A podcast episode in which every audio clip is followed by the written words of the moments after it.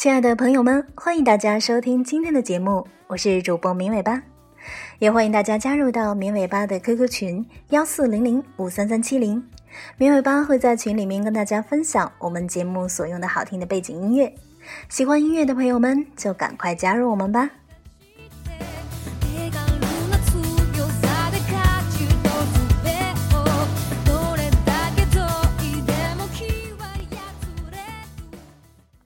之前呢，我们有一期节目讲的是怎么样机智优雅的与 HR 谈薪水。那么今天我们来讲一下猎头是怎么样来挖高管的，需要有哪些技巧呢？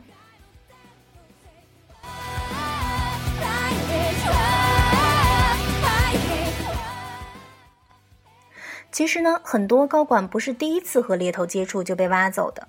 这个周期是很长的。有些专业的猎头会和优质候选人保持长达三到五年的联系，最后成为很好的朋友的也不在少数。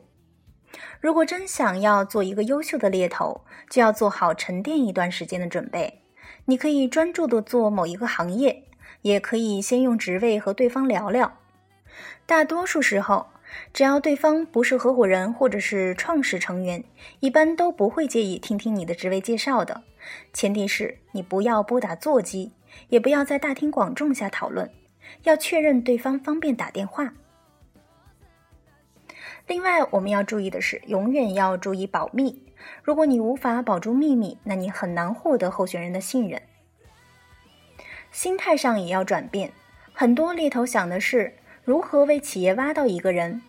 而事实上，很多优秀的猎头他们思考的是。如何帮候选人找到一家更好的公司，或者是更好的工作环境？还有一点就是要充分了解你所准备挖的行业、职位以及雇佣你的公司。越是高职位、高年薪的人，跳槽的成本就越大。万一做的不开心，那就要失业；万一做不出成绩，那也要失业；万一被人知道要跳槽，那也很麻烦。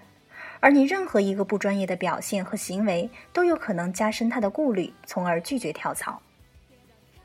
如果你前端后端都做，那么请认真了解企业对员工的需求。很多企业其实并不知道自己需要招什么人。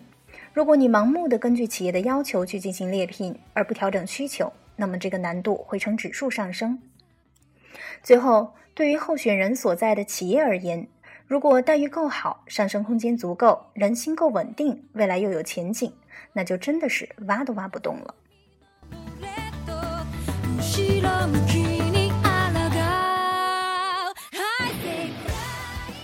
好的，那么以上就是我们本期节目的所有内容了，感谢大家的收听，也希望大家加入到绵尾巴的 QQ 群幺四零零五三三七零，我们会在群里面跟大家分享好听的背景音乐，明天见。